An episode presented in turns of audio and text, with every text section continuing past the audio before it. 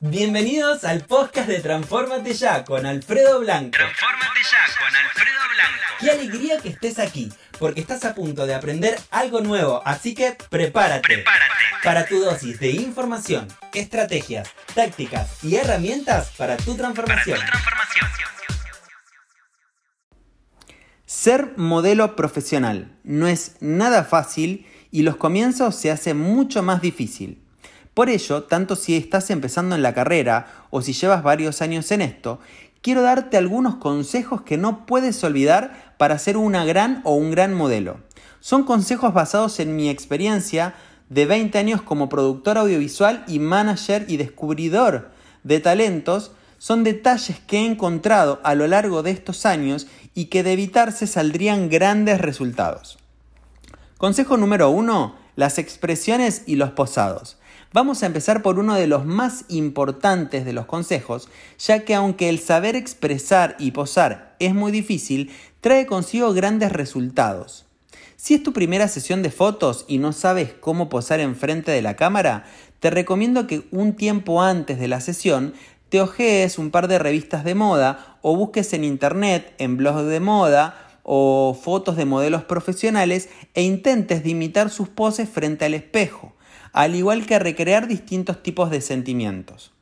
Si te parece difícil esto, viene otra parte que es un poquito más difícil que tiene que ver con la parte expresiva. Eh, es más complicado el decir, por ejemplo, cosas con la mirada. Al igual que en las poses, ponte delante del espejo e intenta distintas expresiones. Mirada perdida, una mirada concentrada, una mirada intensa, una mirada de tristeza, una mirada de angustia. No te preocupes si al principio o a las primeras veces no te sale tan bien, con el tiempo irás mejorando en base a la experiencia. Consejo número 2, y es muy importante, manicura y pedicura.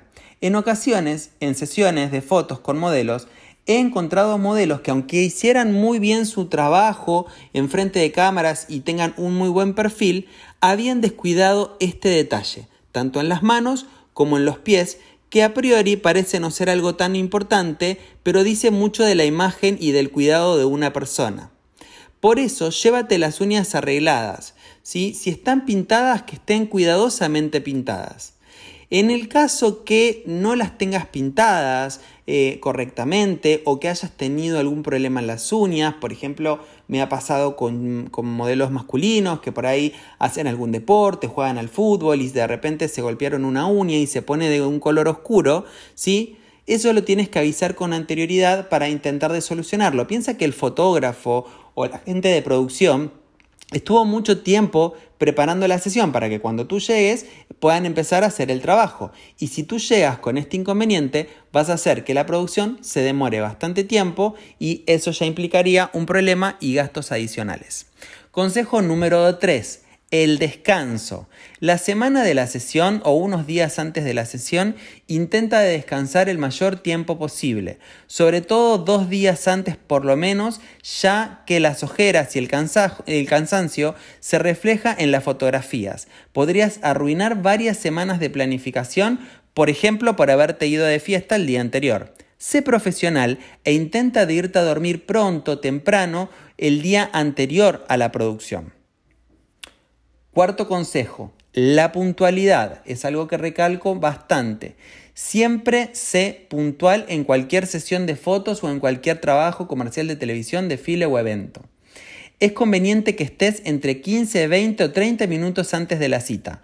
Mucho más tampoco porque puedes llegar a molestar porque todavía la gente no está preparada para recibirte.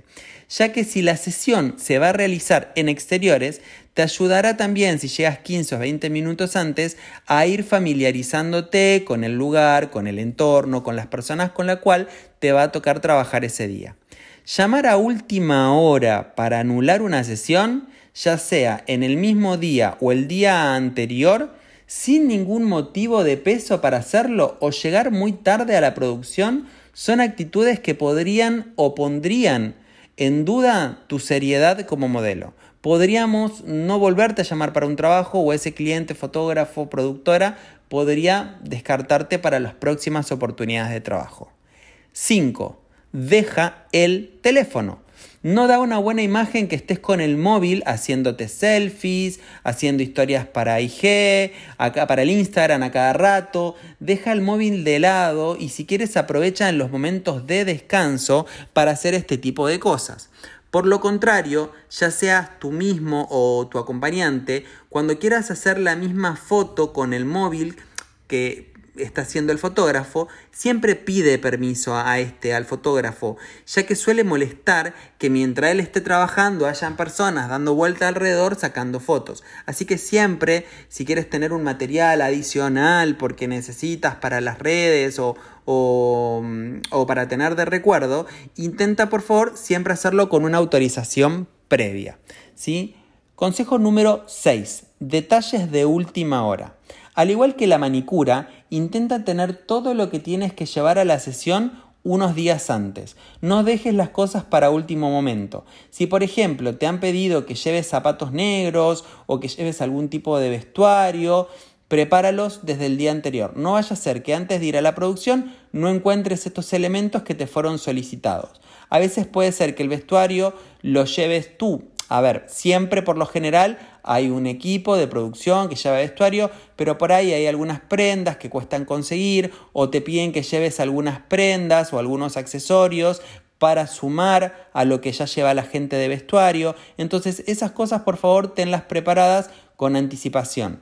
No te olvides calzado cómodo para ir a la sesión y no utilizar ropa que te apriete mucho ni que te deje marcas en la piel, ya que tarda tiempo en irse. A veces me ha pasado con algunas modelos, especialmente las mujeres que usan a veces esos vaqueros muy ajustados, que son por ahí cortados o con ciertos agujeritos o que tienen algún tipo de, de tachas, por ejemplo, que a la hora de prepararse para la producción fotográfica, se sacan el vaquero o esa prenda que queda muy ajustada y la piel queda muy muy marcada. Y para que se vaya esa, esa marca hay que estar un rato ahí tocándose la marca, ¿sí? Para que se afloje y en eso también se pierde tiempo. Entonces siempre a las producciones te aconsejo que vayas con ropa holgada. ¿Sí? Eso es lo ideal.